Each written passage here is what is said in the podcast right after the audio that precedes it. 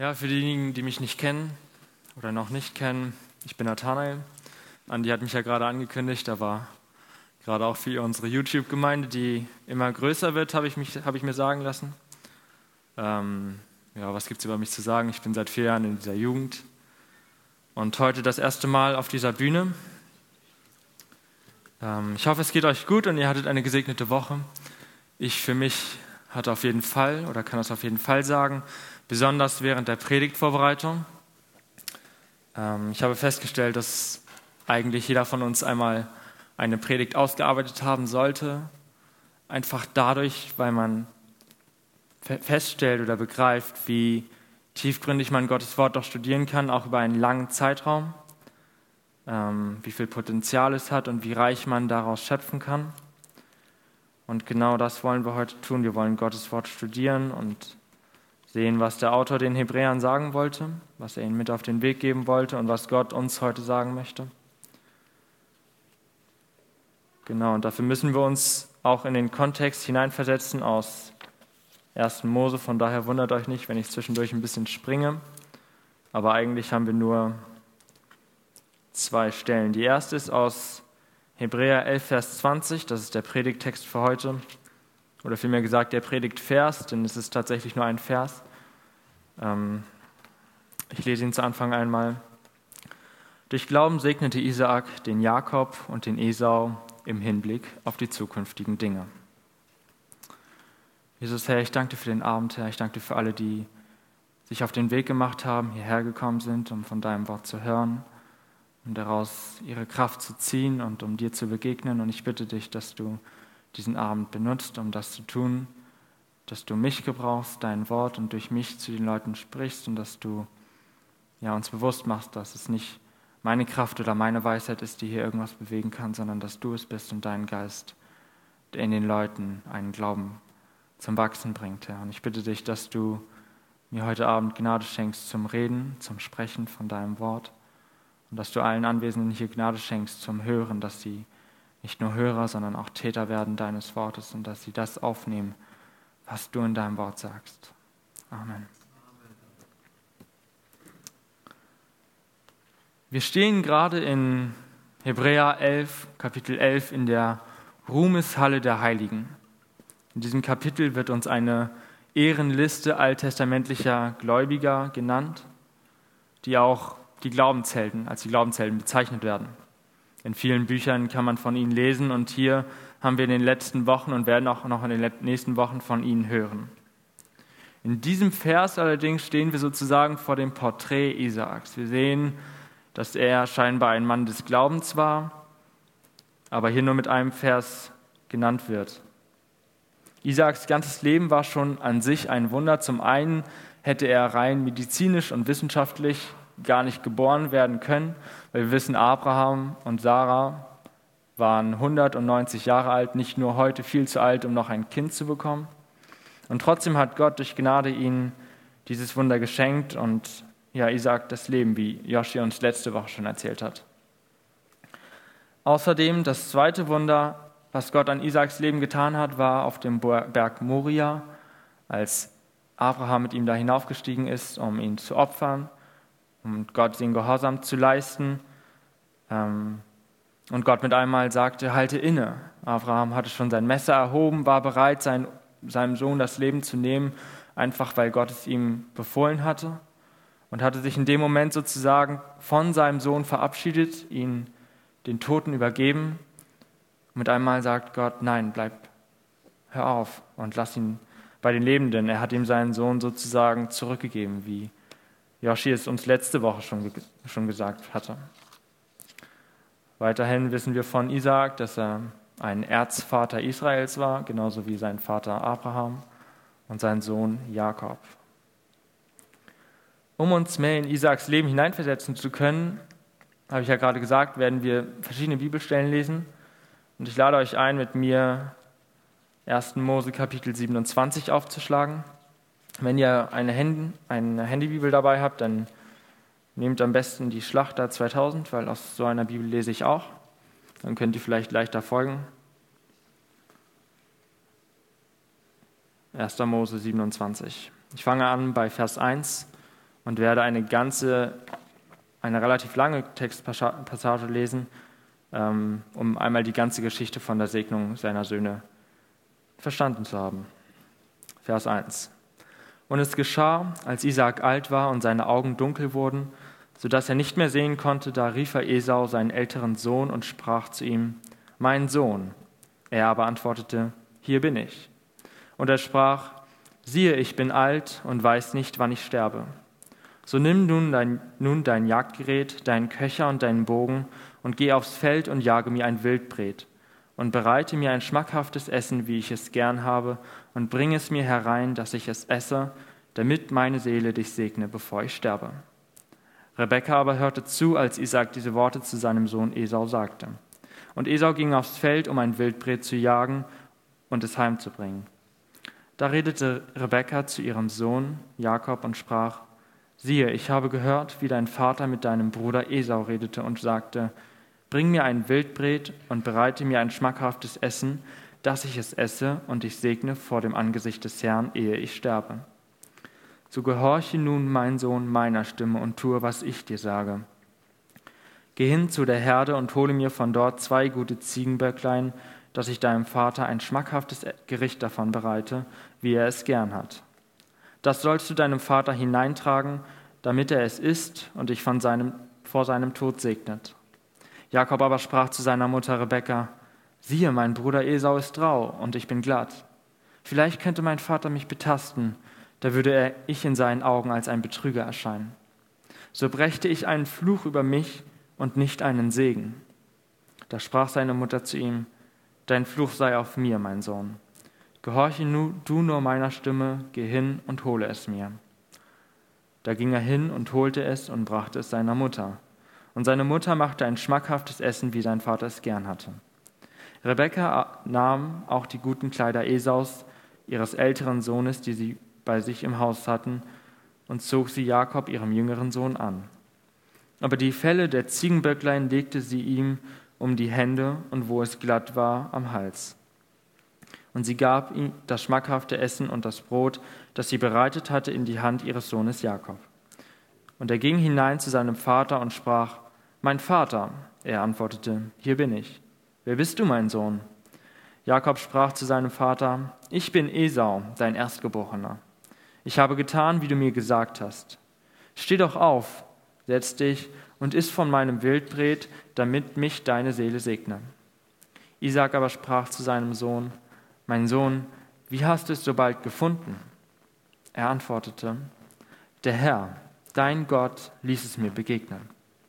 Da sprach Isaac zu Jakob, Tritt herzu, mein Sohn, dass ich dich betaste, ob du wirklich mein Sohn Esau bist oder nicht. Und Jakob trat zu seinem Vater Isaac. Und als er ihn betastete, betastet hatte, sprach er, die Stimme ist Jakobs Stimme, aber die Hände sind Esaus Hände. Aber er erkannte ihn nicht, denn seine Hände waren rau wie die Hände seines Bruders Esau. Und so segnete er ihn. Und er fragte ihn, Bist du wirklich mein Sohn Esau? Er antwortete, Ja, ich bin's. Da sprach er, So bringe es mir her, damit ich von dem Wildbret meines Sohnes esse, dass dich meine Seele segne. Da brachte er es ihm, und er aß er reichte ihm auch Wein und er trank. Und Isaak, sein Vater, sprach zu ihm, Komm her, mein Sohn, und küsse mich. Und er trat hinzu und küsste ihn. Und als er den Geruch seiner Kleider roch, segnete er ihn und sprach, Siehe, der Geruch meines Sohnes ist wie ein Geruch des Feldes, das der Herr gesegnet hat. Gott gebe dir vom Tau des Himmels und vom fettesten Boden und Korn und Most in Fülle. Völker sollen dir dienen und Geschlechter sich vor dir beugen sei ein Herr über deine Brüder, und die Söhne deiner Mutter sollen sich vor dir beugen. Verflucht sei, wer dir flucht, und gesegnet sei, wer dich segnet. Und es geschah, als Isaak den Segen über Jakob vollendet hatte und Jakob kaum von seinem Vater Isaak hinausgegangen war, ja, da geschah es, dass sein Bruder Esau von der Jagd kam. Der machte auch ein schmackhaftes Essen und trug es zu seinem Vater hinein und sprach zu ihm, Steh auf, mein Vater, und iss von dem Wildbret deines Sohnes, damit mich deine Seele segne. Da antwortete ihm sein Vater Isaak, wer bist du? Er sprach, ich bin dein Sohn Esau, dein Erstgeborener. Da entsetzte sich Isaak über die Maßen und sprach, wer ist denn der Jäger, der ein Wildbret gejagt und mir aufgetragen hat? Ich habe von allem gegessen, ehe du kamst, und habe ihn gesegnet. Er wird auch gesegnet bleiben. Als Esau diese Worte seines Vaters hörte, schrie er laut auf und wurde über die Maßen betrübt und sprach zu seinem Vater, Segne doch auch mich, mein Vater. Er aber sprach, Dein Bruder ist mit List gekommen und hat deinen Segen weggenommen. Da sprach er, er heißt mit Recht Jakob, denn er hat mich nun zweimal überlistet. Mein Erstgeburtsrecht hat er weggenommen, und siehe, nun nimmt er auch meinen Segen. Und er sprach, Hast du mir keinen Segen zurückbehalten?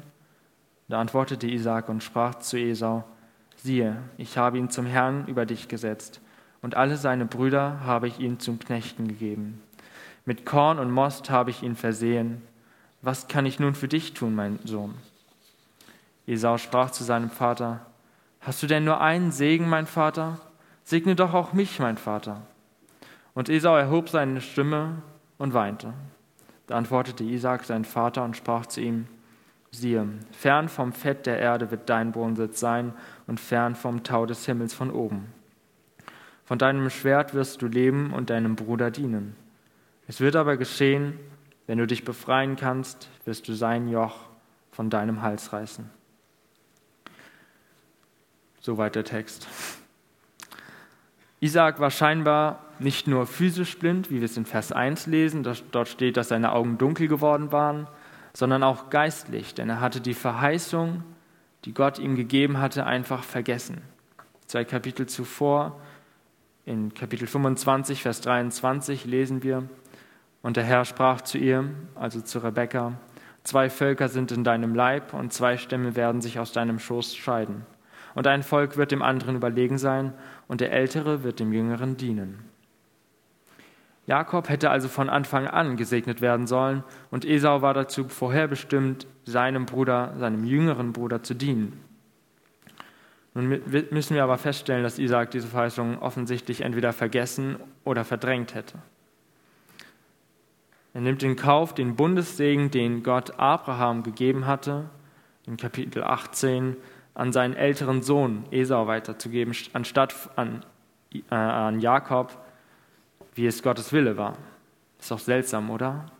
Isaac, der Erzvater oder einer der Erzväter Israels, vergisst einfach die Verheißung Gottes oder missachtet sie.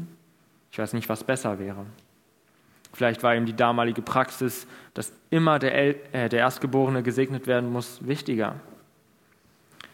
Aber Isaac scheint nicht der Einzige in der Bibel zu sein, dem es so ergangen ist. Wir lesen von anderen Männern und Frauen, die ebenfalls Gottes Verheißungen entweder ignoriert oder vergessen haben. Denken wir nur an Petrus. In Matthäus 24, Vers 33 kündigt Jesus an, dass Petrus ihn dreimal verraten wird, ehe der Hahn kräht. Und auch im gleichen Kapitel, am Ende des Kapitels, als Jesus gefangen genommen wurde, sagt Petrus den Leuten, die ihn fragen, wer ist Jesus? Ich, ich habe ihn nie gekannt. Er verleugnet ihn, obwohl er eben noch so überzeugt war, dass er Jesus niemals verleugnen würde, dass er immer zu ihm stehen würde und ihm in den Tod folgen würde. Aber auch über die Jünger Jesu wundert man sich. Jesus kündigt ziemlich deutlich für uns, die wir den Text anschließend oder im Nachhinein lesen, an, dass er sterben wird und drei Tage danach wieder von den Toten auferstehen wird. Und als Jesus dann gekreuzigt wurde und im Grab liegt, sind sie, fallen sie in Hoffnungslosigkeit. Sie scheinen völlig vergessen zu haben, was Gott ihnen einmal oder was Jesus ihnen einmal verheißen hat. In dem Moment, wo ihre Hoffnung am, am größten sein sollte, dass Jesus wieder aufersteht, wissen sie nicht mehr, wie, wie ihnen geschieht. Und auch denken wir an Sarah, Isaaks Mutter. Sie lacht, als sie von der Verheißung Gottes hört, dass sie noch ein Kind bekommen soll. Scheinbar geht es also nicht nur Isaak so, dass er Verheißungen vergisst und es scheint nicht so realitätsfern zu sein. Wir sehen tatsächlich, dass es auch uns heute schnell dazu verleitet, den Verheißungen Gottes nicht genug Glauben zu schenken. In Sprüche 3, Vers 5 steht, vertraue auf den Herrn von ganzem Herzen und verlass dich nicht auf deinen Verstand. Eigentlich sollte jeder hier verstehen können, was dieser Vers aussagen soll. Wir sollen ganz einfach unsere Hoffnung auf Gott setzen und unsere Sicherheit für unser Leben auf, aus Gottvertrauen beziehen und nicht aus Selbstvertrauen. Und trotzdem habe ich festgestellt, dass es mir immer wieder besonders schwer fällt, mein ganzes Leben und mein ganzes Handeln nach diesem Vers auszurichten. Sogar in der Predigtvorbereitung versuchte ich zu Anfang erst einmal zu schauen, was mir selber einfällt, was so in meiner eigenen Weisheit steckt und was ich selber zustande bekommen kann. Ich begann damit, mich auf meinen eigenen Verstand zu konzentrieren und nicht meine Hoffnung allein auf Gott zu setzen. Im Nachhinein habe ich festgestellt, ich komme kein Stück voran und ich drehe mich im Kreis und habe erst, bevor ich mich weiter mit dem Text beschäftigt habe, mich erst einmal wieder mit Gott beschäftigt, im Gebet, in Gottes Wort und in seiner Gegenwart. Außerdem gibt es noch eine zweite Verheißung, die ich zwar kenne, aber bei der es mir immer wieder schwer fällt, ihr 100% Vertrauen zu schenken. Ich kann mir vorstellen, dass es auch einigen anderen hier aus der Jugend ähnlich gehen mag. In 1. Timotheus 4, Vers 12 steht, Niemand verachte dich wegen deiner Jugend, sondern sei den Gläubigen ein Vorbild im Wort, im Wandel, in der Liebe, im Geist, im Glauben und in der Keuschheit.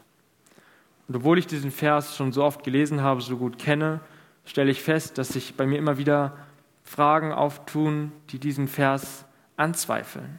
Fragen wie, warum stehe ich heute Abend hier auf der Bühne und nicht irgendjemand von euch? Und glaubt mir, es ist ein Wunder, dass ich hier nicht mega aufgeregt bin. Damit habe ich nicht unbedingt gerechnet, ehrlich gesagt. Aber auch andere Fragen, warum soll ich einen Hauskreis leiten? Oder, oder andere Dinge. Um ehrlich zu sein, sind viele dieser Fragen immer noch nicht beantwortet. Immer wieder kommt Zweifel auf, ob Gott wirklich mich meint, wenn er die Leute beruft. Und im Endeffekt kann ich mich nur auf Gottes Wort verlassen und an Gottes Wort klammern. Zum Beispiel ein schöner Vers aus Römer 8, Vers 28, den wir alle kennen, oder 2. Timotheus 1, Vers 9. Es gibt viele Verheißungen, die wir uns in Situationen des Zweifels anschauen sollten. Also geht es so, dass wir Verheißungen Gottes vergessen, nicht nur Isaak, sondern auch den Jüngern und mir. Aber ich bin sicher, dass es nicht nur uns allen so geht, sondern auch vielen von euch. Wo seid ihr für Gottes Verheißungen zum Teil oder vielleicht auch vollständig blind geworden? Welche Verheißungen kennt ihr zwar, aber könnt euer, nicht euer ganzes Leben auf sie bauen oder ihnen 100% ver vertrauen?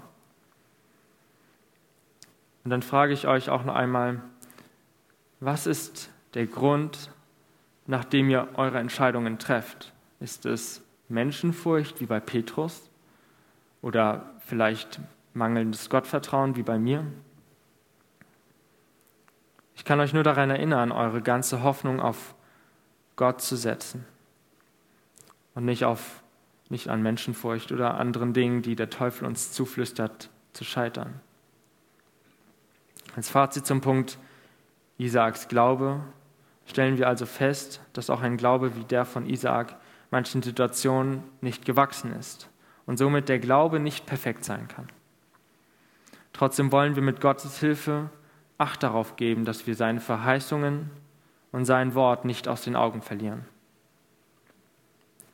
Der zweite Punkt, also der erste Punkt war Isaaks Glaube, der zweite Punkt ist Rebekkas Glaube. Wir haben auch von ihr viel gelesen in diesem Kapitel. Ist es gibt wenige Frauen, über die so viel erzählt wird wie über sie. Ähm, ich habe vor einigen Wochen von einer Jüngerschaftsschule auf Facebook einen Post gesehen, in dem sie schrieb, We are not waiting for the move of God, we are the move of God. Es mag vielleicht klar sein, was sie damit meint. Sie wollen aktiv sein, aktiv in die Welt hinausgehen und für Gott eintreten. Aber um ehrlich zu sein, also auf Deutsch heißt es so ähm, ähnlich wie, wir warten nicht auf die Handlung Gottes, sondern aber wir sind die Handlung oder die Bewegung Gottes. Ähm, aber ohne ihn irgendwie schlecht nachreden zu wollen, hat mich dieses Zitat irgendwie an Rebecca erinnert. Auch sie wartete nicht auf den Move of God, wie er es verheißen hatte, sondern schritt selbst zur Tat, etwas voreilig allerdings. Rebekka hatte die Verheißung Gottes, ihr älterer Sohn würde dem jüngeren dienen, nicht vergessen. Das ist schon mal ein Schritt weiter als Isaak. Aber ob die Handlung, die danach folgt, so viel besser ist, wage ich zu bezweifeln. Ihr Glaube scheint etwas kurzsichtig zu sein. dadurch, dass sie ihren Sohn Jakob zu einem Betrug anstiftete und ihren Mann und ihren zweiten Sohn dadurch hinterging, bin ich sicher, dass ihre wahre Hoffnung nicht komplett auf Gott zu liegen schien. Sie,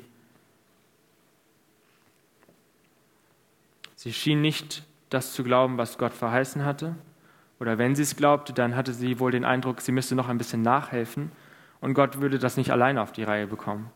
Sie schien Gott ein wenig auf die Sprünge helfen zu müssen, damit diese Verheißung tatsächlich in Erfüllung geht. Aber das ist niemals Gottes Wille. Gott, Gott, Gottes Verheißungen erfüllen sich niemals dadurch, dass wir sündigen müssen, sondern Gott hat immer einen perfekten Plan. Zum Beispiel hätte Rebekka einfach zu Isaac hingehen können und sagen, hey Schatz, ich weiß, wie gerne du das Wildbret von Esau isst und gebe dir recht, es schmeckt auch echt super gut. Aber findest du nicht, dass der Ältere dem Jüngeren dienen sollte, so wie Gott es verheißen hat? Wollen wir dem wirklich widersprechen? Und im Übrigen sind wir doch beide nicht davon begeistert, dass sich Esau mit den Hethiterinnen verheiratet hat. Durch sie wird Gott niemals seinen Segen fließen lassen. Und erinnere dich doch mal daran, wie wichtig es Abraham war, dass sein Knecht keine von den Hethiterinnen als deine Frau nimmt. Nun, so oder so ähnlich hätte Rebekka das Isaac sicherlich deutlich machen können. Und ich bin sicher, Isaac wäre darauf eingegangen, denn wir lesen in Vers 33b, sagt Isaac zu seinem Sohn Esau, ich habe von allem gegessen, ehe du kamst, und habe ihn gesegnet. Er wird auch gesegnet bleiben. In dem Moment scheint Isaac also festzustellen, eben gerade hat sich einfach nur die Verheißung Gottes erfüllt, dass der Jüngere gesegnet wird. Aber Rebekka wählt in ihrer Sorge einen anderen Weg. Und so ähnlich ist es auch ihrer Schwiegermutter Sarah ergangen. Sie wollte in der Verzweiflung Gottes Wort wahr machen, indem sie, also Gottes Wort war ja, dass Abraham eine reiche Nachkommenschaft bekommt. Und sie wollte dem insofern nachhelfen, dass sie ihre Magd äh, Hagar mit Abraham verheiratet, der infolgedessen ein Kind mit ihr zeugte. Wir lesen dann von Ismael. Und als Gott an seine Verheißung tatsächlich wahr macht, dass, äh, dass Sarah mit 90 Jahren nochmal schwanger wird, überlegt sie sich, okay, was macht sie jetzt mit ihrer Magd und ihrem Sohn und schickt sie in die Wüste. Es ist niemals ein krummer Weg, auf dem Gott seine Verheißung wahr macht. Es ist immer ein perfekter Weg, frei von Sünde. Und besonders auch das Volk Israel ist ein eindrückliches Beispiel dafür, was geschieht, wenn wir nicht auf Gottes Handeln vertrauen. Nachdem Mose nicht von dem Berg Sinai zurückkam, auf dem er ja die zehn Gebote empfangen hatte und sie langsam in Hoffnungslosigkeit verfielen, begannen sie damit, ein Kalb zu bauen, auf dessen Schultern sie von nun an ihre Hoffnung legen können. Schlussendlich sehen wir aber, dass jede dieser kurzsichtigen Taten negative Folgen hatte. 40 extra Jahre zog das Volk Israel durch die Wüste, bis es das verheißene Land erreichte. Sarah, Sarah musste ihre Magd irgendwann in die Wüste schicken, weil sie feststellte, okay, Ismael und Isaac vertragen sich nicht. Und sie hat in Kauf genommen, dass Hagar und Ismael in der Wüste umkommen. Und Rebekka, nebenbei gemerkt, sah ihren Lieblingssohn Jakob, nachdem sie ihn zu diesem Betrug angestiftet hatte, durch den er den Segen bekommen hatte, nie wieder. Er zog zu Laban, arbeitete dort, arbeitete dort für seine beiden Ehefrauen und konnte nicht wieder zurück, weil er, sein, weil er Esau fürchtete, der ihn umbringen wollte. Ich glaube, wir müssen uns nicht lange fragen, ob wir uns schon einmal wie Rebecca verhalten haben. Denn dann werden wir zu dem Schluss kommen, dass es vielen von uns vielleicht schon einmal so ergangen ist. Und zwar dann, wenn wir auf unsere Werke hoffen und nicht auf Gottes, auf Gottes Gnade. So war es zum Beispiel bei mir vor meiner Taufe. Ich war so bestrebt danach, mein Leben in allen Bereichen auf die Reihe zu bringen, dass ich versuchte, mich selbst für Gottes Gnade bereit zu machen. Erst eine Predigt aus Markus 3 zeigte mir, dass wir uns nicht für Jesus besser darstellen können. Denn er erwählt seine Jünger und seine Nachfolger und nicht wir bewerben uns darauf. Die Bekehrung liegt also nicht in unserer Verantwortung, sondern ist eine Gnadengabe Gottes. Genauso dürfen wir auch Lasten bei Gott ablegen, die wir selbst nicht tragen können. Dazu gehören zum Beispiel Sorgen und Ängste. Die Bibel sagt uns immer wieder, dass wir unsere Sorgen bei Gott ablegen dürfen, zum Beispiel in 1. Petrus 5, Vers 7. Außerdem liegt, nicht, liegt die Errettung nicht in unserer, in unserer Verantwortung. Wir wissen, dass wir nicht durch unsere eigenen Werke errettet werden, sondern allein durch Gottes Gnade. Als Fazit zu dem zweiten Punkt können wir nur sagen, Rebekkas Glaube war genauso wie der ihres Ehemannes Isaak nicht perfekt. Es fiel ihr sichtlich schwer, in der Situation, als es darauf ankam, allein auf Gott zu vertrauen. Mit einem unvollkommenen Glauben stehen die beiden nicht alleine da. Wir lesen alleine in diesem Kapitel, Kapitel 11, von vielen Glaubenshelden, die irgendwo im Glauben nicht perfekt waren. Abraham und ja, Abraham haben wir schon gehört, Jakob, Mose und David werden noch folgen. David gerade auch auf der Sommerfreizeit. Darauf können wir gespannt sein. Und wir stellen fest, dass alle diese Glaubenshelden nicht fehlerlos waren. Nachdem wir nun von Isaaks Glauben und Rebekkas Glauben gehört haben, wollen wir überlegen, okay, was hat dieses, dieser ganze Text, dieses ganze Kapitel mit unserem Glauben zu tun? Wir haben in den letzten beiden Kapiteln festgestellt, dass, es, dass der Glaube des Ehepaares wohl nicht so perfekt war. Und doch stellen wir fest, dass wenn wir wieder in Hebräer Kapitel 11, Vers 20 lesen, dass, ja, äh, dass Isaak durch Glauben segnete. Isaak hatte also doch Glauben, denn er konnte die zukünftigen Dinge sehen, die noch geschehen würden. Ich erinnere mich noch daran, wie ich mit einigen Jungs aus dieser Jugend vor einigen Jahren anhand einer Predigt aus dem Internet mich fragte, ob wir rettenden Glauben hätten. Das Problem bei dieser Predigt war allerdings, dass nicht von einem rettenden Glauben die Rede war, sondern von einem perfekten Glauben. Und wie wir gerade festgestellt haben, hatten nicht mehr die Leute aus der Bibel perfekten Glauben. Der Unterschied zwischen perfektem Glauben und rettendem Glauben ist, dass ich noch niemanden gesehen habe, der mit perfektem Glauben durch die Welt gewandelt ist. Aber rettender Glaube ist für uns alle erreichbar und notwendig, wenn wir eines Tages Gottes Herrlichkeit sehen wollen. Dabei geht es nicht darum, niemals in Zweifel zu fallen oder als komplett heilige Menschen durch diese Welt zu wandeln. Das wäre, das wäre wohl ein perfekter Glaube. Vielmehr wollen wir unsere ganze Hoffnung auf Jesus setzen und ihm nachfolgen, auf Gottes Wort hören und seinen Willen tun. Und dazu gehört auch die Buße von Herzen, wenn wir doch einmal wieder in Unglaube oder Zweifel gefallen sind.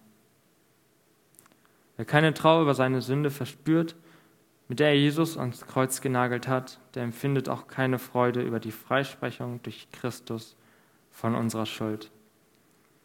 Als ich diesen Satz in der Predigtvorbereitung aufgeschrieben habe, dachte ich, das bringt es doch ziemlich genau auf den Punkt. Ich lese das am besten nochmal. Falls ihr mitschreibt, könnt ihr euch das auch gleich aufschreiben. Wer keine Trauer über seine Sünde verspürt, mit der er Jesus ans Kreuz genagelt hat, der empfindet auch keine Freude über die Freisprechung durch Christus von unserer Schuld. Wir erkennen also den Unterschied zwischen rettendem Glauben und perfektem Glauben. Perfekter Glaube sollte wohl unser Ziel sein, nach dem wir streben, nach dem wir in der Heiligung wachsen, aber er wird niemals in der Bibel beschrieben oder vorausgesetzt.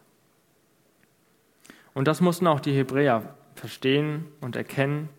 Wir können nun wieder zurück in Kapitel 11 blättern. Und wir wissen, dass sie in zwei Gruppen einzuteilen sind. Zum einen Juden, die gläubige Christen geworden waren und die nun viel Wachstum im Glauben nötig hatten. Sie hatten zwar begriffen, dass sie nicht durch ihre Werke oder Opfer gerettet werden können, wie sie es aus ihrer alten Religion, aus dem Judentum gewohnt waren, sondern allein durch Jesus Christus und sein Werk am Kreuz, aber trotzdem hatten sie noch einen langen Reifeprozess im Glauben vor sich. Aber das ist normal. Jesus vergleicht in dem Buch Markus den Glauben mit einem Senfkorn, der das Senfsamen, der wächst. Oder das Korn, das wächst. Natürlich wirft niemand eine, einen ausgereiften Senfbaum aufs, aufs Feld hinaus. Es wird ein, ein Senfsame ge, ge, äh, gepflanzt, der ist winzig klein und daraus wächst ein Baum. Und der Teufel will uns dahin bringen zu glauben, wir hätten kein Wachstum mehr nötig. Oder wir wären auf dem Glaubenslevel, auf dem wir gerade sind, doch ganz gut angesiedelt. Oder, ja, wir sind jetzt alle Jugendliche, Glaubenswachstum, das kommt noch, das wird nicht verloren gehen, aber jetzt sind gerade andere Dinge von Priorität.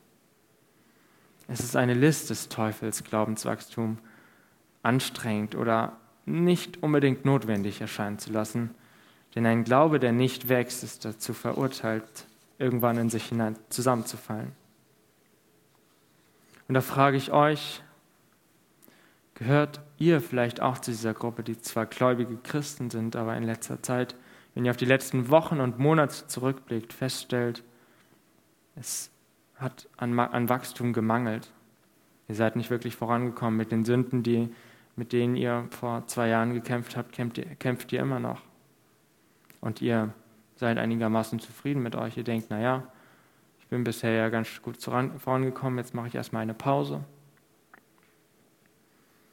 Dann bitte ich euch, versucht bloß nicht, dem das zu folgen oder lasst euch darauf ein und sagt, okay, Glaubenswachstum kommt noch in der Zukunft, in ein paar Wochen, in ein paar Jahren, sondern beginnt heute wieder nach Gottes Wort zu streben, darüber nachzusehen, was Gottes Wille für euch ist.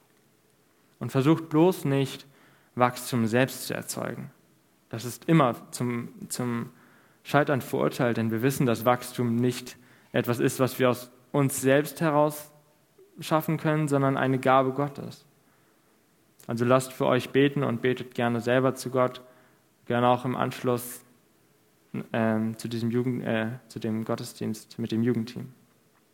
Die zweite Gruppe der Hebräer, für diejenigen hatte der Vers, Vers 20, eine ganz andere Bedeutung. Wir müssen, wenn wir verstehen wollen, was der Autor sagen wollte, genau wissen, was für Gruppen oder was für Ansprechgruppen er hatte und in welchen Lebenssituationen sie sich befanden, damit wir auch verstehen könnte, können, was er ihnen sagen wollte und ob diese Message auch für uns heute noch relevant ist. Die zweite Gruppe waren keine gläubigen Christen, sondern waren Ungläubige, die von den Grundwahrheiten des Evangeliums und vermutlich auch von der Gemeinschaft in der Gemeinde zwar angezogen waren und die ihnen ganz gut gefallen hatte, aber die nicht wirklich Jesus nachfolgten. Ihnen zeigt der Autor, dass unsere Glaubenshelden alles, was sie taten, einzig und allein durch Glauben tun konnten. Lest euch doch mal das ganze Kapitel am Stück durch. Wenn wir immer nur kleine Passagen lesen oder wie heute nur einen Vers, wird es vielleicht gar nicht auffallen. Aber wenn wir mal schauen, welche Glaubenshelden uns da genannt werden, dann sehen wir, alles, was sie taten, taten sie durch Glauben. Durch Glauben gehorchte Abraham.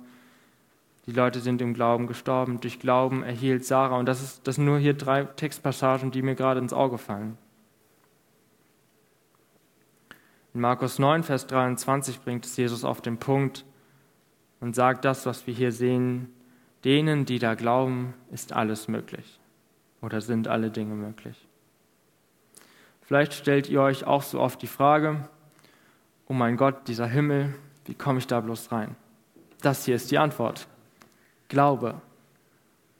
Glaube an Jesus Christus, Gottes Sohn, und an sein Werk am Kreuz, mit dem er uns alle erkauft hat. Warte nicht darauf, dass dein Leben aufgeräumt ist und bereit ist, dass Jesus einziehen kann, sondern lass heute Abend Jesus einziehen, damit er aufräumt und alles sauber macht, damit er dich befreit von den Sünden, die dich im Moment belasten und die sich plagen.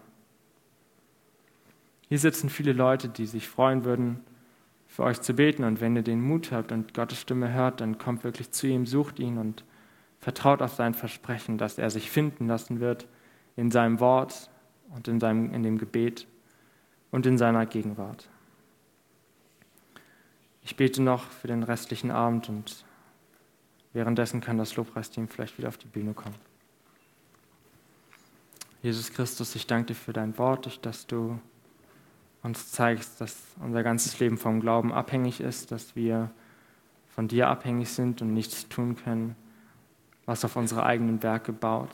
Herr, ich danke dir, dass du uns die Gnade geschenkt hast, dass wir deine Kinder sein dürfen, dass du uns deinen Sohn geschenkt hast, durch den wir ewiges Leben erreichen können. Und ich bitte dich, dass du auch heute deinen Geist zu diesen Menschen hier schenkst, dass sie ja, sich nach dir ausstrecken, ihr ganzes Leben wieder nach dir ausrichten und sich bewusst werden, so wie ich es mir ganz neu in der Predigtvorbereitung bewusst geworden bin, dass wir wirklich nichts aus unseren eigenen Werken tun können, dass wir wirklich in keinem einzigen Detail auf unsere eigene Weisheit bauen sollten, sondern allein auf deine Gnade, Herr. Und dass wir, wenn wir merken, wir haben in den letzten Wochen und Monaten irgendwie auf der Stelle gestanden und sind nicht wirklich gewachsen im Glauben, dass du dann auch uns dort gerade neues Wachstum schenkst, dass du uns die Dinge zeigst in unserem Leben, die nicht mit deinem Wort vereinbar sind und dass du bei uns bist. Und gerade in der nächsten Woche, ich bitte dich auch für die Sommerfreizeit, die nächste Woche ansteht, dass du auch dort Menschen gebrauchst und zu Menschen sprichst, in ihr Leben Veränderung schenkst durch deinen Geist und dass du einfach mit uns bist und die ganze Sommerfreizeit in deiner Hand hältst. Amen.